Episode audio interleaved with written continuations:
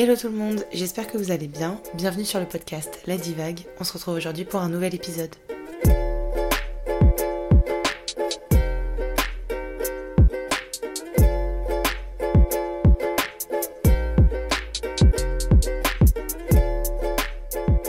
Hello On se retrouve aujourd'hui pour le quatrième épisode du podcast La Divague et aujourd'hui on va parler d'amour et de relations amoureuses. Je trouve que c'est un sujet fascinant, tout type de relation d'ailleurs, parce que on y est confronté depuis notre plus jeune âge, parce qu'on est des êtres sociaux tout simplement, et qu'on existe un petit peu à travers le lien qu'on crée avec les autres. Et depuis qu'on est enfant, on est en permanence avec des gens que ce soit notre cercle familial, que ce soit nos camarades de classe, que ce soit nos collègues de bureau plus tard, que ce soit nos amis ou que ce soit les relations amoureuses, on évolue toute notre vie dans un contexte social on sera toujours confronté à des gens qui sont différents de nous, qui n'ont pas forcément les mêmes opinions que nous. Et ce que je trouve dingue, c'est qu'on nous apprend pas du tout à hum, accepter l'autre, à appréhender l'autre, à comprendre son fonctionnement, comprendre ses émotions, comprendre euh, qui il est, tout simplement. Et je trouve que ça se reflète surtout dans les relations amoureuses, où on a envie de créer ce lien, cette connexion, cette proximité, cette complicité. C'est tellement important de bien comprendre l'autre et surtout de réussir à l'aimer correctement et à sa façon. Les relations, c'est un sujet qui me fascine, vraiment je pourrais en parler pendant des heures. J'adore écouter mes potes quand ils ont des problématiques, que ce soit amicales ou familiales ou même euh, amoureuses. J'adore en discuter, j'adore essayer de trouver des solutions aux problèmes. Euh, je pense que beaucoup d'entre vous peuvent en témoigner. Mais le problème, c'est que comme on nous l'apprend pas, c'est très difficile d'avoir les clés et d'avoir des vraies solutions à proposer. Et j'ai découvert récemment un livre qui s'appelle Les cinq langages de l'amour de Gary Chapman, qui est un auteur américain qui s'est énormément intéressé aux relations amoureuses et qui est devenu spécialiste du mariage et de la famille. Et son livre est une vraie pépite, parce qu'elle permet vraiment de comprendre comment chacun a besoin d'être aimé dans une relation et comment le mettre en pratique. Avant qu'on en parle un peu plus en détail, j'aimerais juste préciser que je vais globalement parler de relations amoureuses, mais il faut savoir que même si vous n'êtes pas en couple, c'est intéressant de comprendre les langages de l'amour, parce que ça peut très bien s'appliquer dans tout autre type de relation, ça fonctionne très bien avec la famille et les amis aussi, c'est juste une clé pour mieux comprendre l'autre, donc je trouve ça aussi intéressant d'en parler avec eux, de comprendre d'abord quel est votre langage à vous, mais surtout de poser la question aux gens. Et ça permettra aussi de beaucoup mieux s'adapter à la personne en face et donc d'éviter des potentielles disputes ou incompréhensions de l'autre. Ça vous est peut-être déjà arrivé d'être dans une relation où vous aviez l'impression que la personne, malgré tous ses efforts, ne vous aimait pas suffisamment ou en tout cas ne vous aimait pas de la bonne façon ou en fait ça ne vous remplissait pas suffisamment d'amour et au point d'en arriver à avoir des discussions où la personne se justifie en disant mais si je t'aime parce que regarde tout ce que je fais pour toi et en fait vous vous ne vous sentez pas assez satisfait ou satisfaite de cet amour et la raison à tout ça c'est juste parce que vous ne saviez pas votre langage de l'amour vous n'aviez pas les mots pour exprimer la façon dont vous avez besoin d'être aimé et du coup, on va regarder ça ensemble parce que ça va vous donner énormément de clés pour mieux comprendre votre couple si vous êtes dans une relation ou comprendre vos futures relations et pouvoir avoir cette communication avec la personne avec qui vous partagez votre vie sur comment tu as besoin d'être aimé, comment j'ai besoin d'être aimé, comment on met les efforts en place pour qu'on se sente tous les deux suffisamment aimés et qu'on puisse avancer ensemble. Maintenant, on peut s'intéresser aux cinq langages de l'amour et le premier langage, c'est les paroles valorisantes.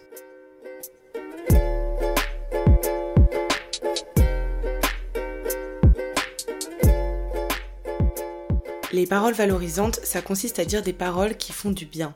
Ça peut être des encouragements en disant à quel point on est fier de la personne, par exemple. Ça peut aussi être euh, des compliments, que ce soit physique, mais pas seulement. Comme par exemple, je t'ai trouvé euh, super euh, belle ou beau ce soir, ou j'adore ton humour, j'adore ta personnalité, j'ai adoré quand t'as dit ça, quand on était à ce dîner.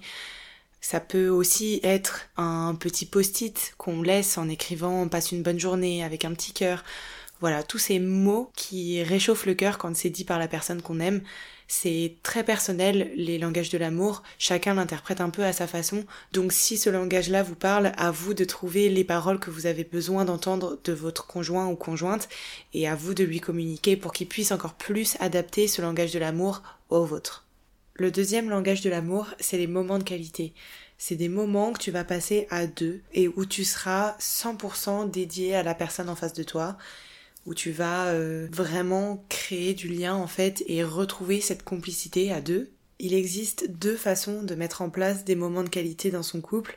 Le premier, c'est des conversations de qualité. Pour ces conversations, ce qui est important, c'est surtout de bien écouter avec attention, sans interrompre et sans distraction et aussi quelque chose qui est un peu attendu pendant ces conversations. On peut évidemment parler de choses random sans problème, mais l'objectif c'est aussi d'exprimer ses sentiments et ses ressentis. Si c'est compliqué de parler de ce qu'on ressent dans le couple, on peut très bien sortir du couple et parler déjà des émotions qu'on a ressenties au cours de notre journée, que ce soit avec nos collègues, au bureau ou que ce soit avec nos amis. Mais en tout cas, réussir à parler à cœur ouvert face à la personne qu'on aime, si jamais vous êtes déjà à l'aise avec cette partie-là, exprimer ses sentiments dans le couple, c'est aussi hyper bénéfique. Il faut vraiment profiter de ce moment-là pour pouvoir se dire tout ce qui se passe bien déjà, pour euh, highlighter un peu les choses positives, ça fait du bien de temps en temps. Et aussi dire qu'est-ce qu'on peut réussir à améliorer ensemble, quelles sont les choses qui dérangent un peu plus, etc. Mais vraiment dans un temps calme, profiter de ce moment de conversation et de connexion à l'autre pour vraiment exprimer ce qu'on ressent. Le deuxième moyen de passer des moments de qualité à deux, c'est de faire des activités. Ça peut passer de cuisiner ensemble, d'aller boire un verre ensemble, de découvrir une pièce de théâtre ensemble, faire un musée, euh, s'inscrire à un cours de sport ou euh, d'une activité manuelle par exemple. Mais en tout cas voilà, c'est prendre le temps de faire quelque chose ensemble. Il y a tout type d'activité, challengez-vous aussi un peu là-dessus pour essayer de faire des choses nouvelles. Je trouve que c'est encore plus sympa quand c'est quelque chose qu'on n'a pas trop l'habitude de faire parce que je considère qu'à partir du moment où ça devient un peu routinier, que c'est quelque chose qu'on fait un peu au quotidien machinalement, ça perd un peu de son sens de moment de qualité vraiment parce que on le fait régulièrement avec la personne déjà et c'est pas forcément un moment où on va connecter plus que ça. Je pense typiquement à la série Netflix euh, dans le lit, on l'a tous fait. Bah quand c'est tous les soirs, pour moi c'est vraiment un moment de qualité. Quand c'est euh, euh, vous habitez pas encore ensemble, de temps en temps vous vous retrouvez pour regarder un épisode et puis ensuite vous débattez sur l'épisode, ça c'est un moment de qualité quand même parce que vous vous êtes attendu pour regarder l'épisode ensemble, que vous allez en parler après. Alors que quand ça rentre dans un contexte plus routinier, je trouve qu'il vaut mieux essayer de tester des activités un peu plus nouvelles pour essayer justement de sortir de la routine et euh, avoir vraiment cette sensation de connexion parce qu'en fait on va passer potentiellement notre vie avec cette personne, donc autant sortir un petit peu de ce qu'on connaît, et c'est à ce moment-là pour moi qu'il y a la complicité qui revient. Le troisième langage de l'amour, c'est les cadeaux. Alors dit comme ça, on a l'impression que c'est assez matériel et c'est d'ailleurs, pour être très honnête, ce que je pensais quand j'ai lu le livre ça prouve bien que j'avais pas très bien compris, mais du coup j'ai refait des petites recherches et en fait euh, c'est tous les symboles visuels de l'amour qu'on ressent pour la personne. Donc ça peut être évidemment un cadeau matériel et physique, mais ça peut être aussi un petit geste qui montre à quel point on a fait attention à la personne, à ce qu'il aime ou ce qu'elle aime ça peut être euh, acheté, ça peut être trouvé et ça peut être fait aussi. Il n'y a pas du tout besoin que ce soit quelque chose de cher. Ce qui compte, c'est l'attention qu'il y a derrière, c'est le fait d'avoir pensé à la personne à ce moment T. Par exemple, il y a des couples euh, qui s'offrent toujours un petit souvenir de quand ils reviennent de vacances. Bah voilà, typiquement, c'est pas quelque chose qui coûte très cher et ça fait toujours plaisir de se dire que notre personne a pensé à nous pendant qu'il était en voyage et qu'il a pensé à nous ramener un petit souvenir. Si jamais c'est votre langage de l'amour ou que c'est le langage de l'amour de la personne avec qui vous êtes, il y a aussi un autre cadeau qui n'a pas de prix à offrir à quelqu'un, c'est le cadeau de la présence, juste être là, juste être présent physiquement, être à l'écoute, être disponible pour la personne, c'est aussi un très beau cadeau à faire. Alors ça rejoint un petit peu les moments de qualité, mais parfois juste être dans le silence, donc il n'y a pas forcément besoin de conversation ou d'activité, mais parfois juste être dans le silence et apporter cette présence à la personne suffit à rendre cette personne heureuse et à combler son langage de l'amour qui est les cadeaux. Le quatrième langage de l'amour, c'est les services rendus, c'est le fait de se partager les responsabilités. Euh, donc c'est par exemple faire des tâches qui soulagent la charge mentale de l'autre, que ce soit à la maison par exemple, ça peut être sur les activités, ça peut être organiser les vacances à la place de la personne qui s'en charge normalement parce que on sent qu'en ce moment elle est hyper occupée au boulot et que du coup elle a pas trop le temps de le faire. Ça peut être euh, aller récupérer un colis pour la personne, ça peut être faire les cours, ça peut être penser aux cadeaux pour euh, telle personne à sa place. Voilà, c'est juste rendre service à l'autre et un peu le décharger parfois quand la vie va un peu euh, à mille à l'heure. Et enfin, le dernier langage de l'amour, c'est le toucher physique. Ça va être le fait par exemple de se prendre la main dans la rue, ça peut être le fait de se faire des petites papouilles, ça peut être le fait de toucher les cheveux, de se faire un massage, euh, de se faire des câlins pour se montrer à quel point on s'aime. Évidemment, il y a aussi le fait d'avoir des rapports sexuels, évidemment consentants, mais ça fait bien sûr partie de ce langage de l'amour. Il y a mille façons de se montrer comment on s'aime par le toucher physique. Donc à vous d'explorer encore une fois quelle est la meilleure pour vous si vous sentez que c'est votre langage de l'amour.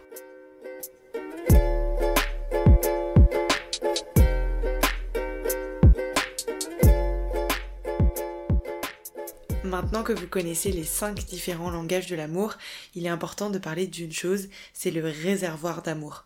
En fait, ces langages de l'amour, ils servent à déterminer quel est le principal langage que vous parlez et celui qui va remplir votre réservoir d'amour. Parce qu'en fait, dans l'amour, votre réservoir, en fonction de plein de facteurs, il va être plus ou moins rempli. Mais ce qui est important de déterminer, c'est qu'est-ce que peut faire votre partenaire pour remplir au maximum votre réservoir d'amour et que vous soyez super épanoui dans votre relation. Pour ça, il y a des petites questions à se poser pour essayer de déterminer quel est votre langage de l'amour principal. La première question à se poser, c'est qu'est-ce qui vous fait vous sentir le plus aimé par votre partenaire la deuxième question qu'il faut se poser pour pouvoir déterminer votre langage de l'amour, c'est d'essayer de d'imaginer votre relation sans un de ces langages et vous dire si j'avais pas ce langage-là, je serais vraiment malheureux ou malheureuse. Et la troisième question à se poser, c'est comment vous exprimez votre amour à votre partenaire. Parce que très souvent, on a tendance à exprimer notre amour de la façon dont on aimerait le recevoir et ça donne du coup de gros indices sur votre langage à vous.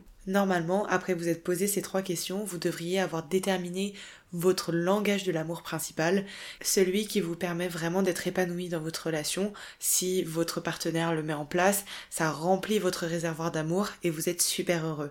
Ce qui est important à savoir aussi, c'est que tous ces langages de l'amour sont importants.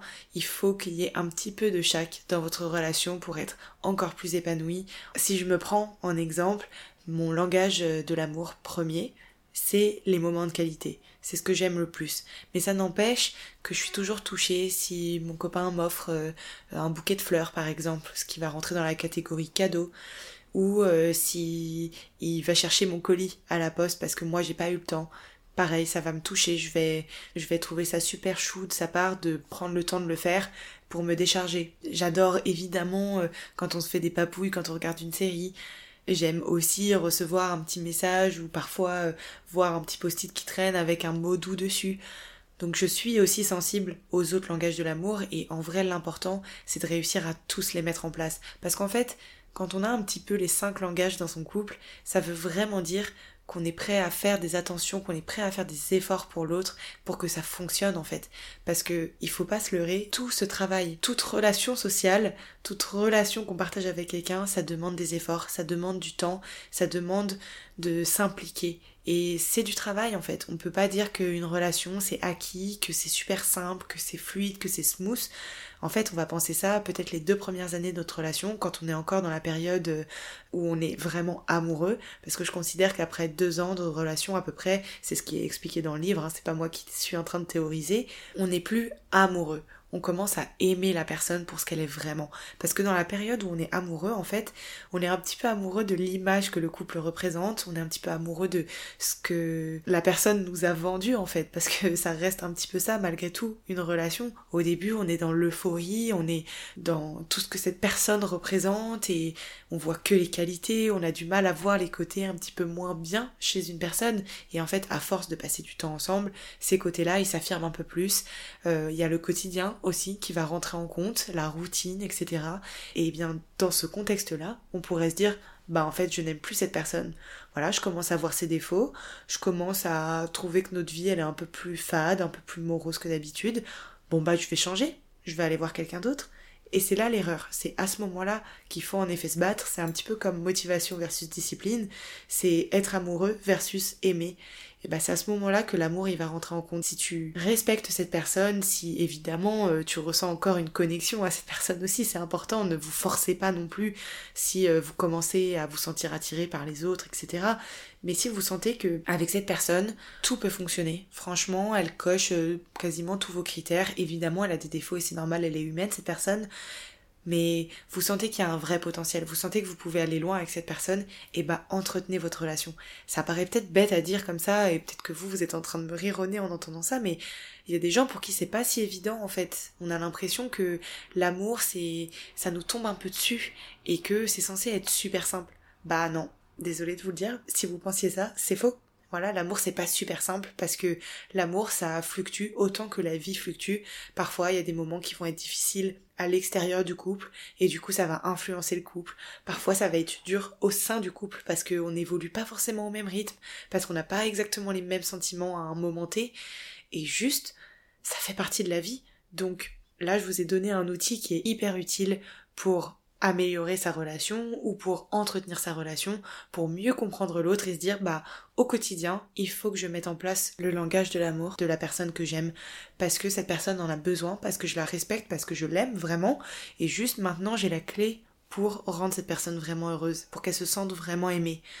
Donc discuter de ça à deux, c'est hyper intéressant. Je trouve que c'est un, débat super chouette à avoir. Pareil, je vous dis, c'est pas que dans les relations amoureuses, parlez-en aussi avec vos proches parce que ça peut ouvrir des discussions super intéressantes, apprendre à mieux connaître quelqu'un où on a été persuadé que son langage de l'amour c'était les moments de qualité alors qu'il va te dire bah non en fait je suis super déçue que depuis plusieurs années tu m'offres pas de cadeau pour mon anniversaire parce que moi c'est vraiment le truc euh, qui me parle par exemple.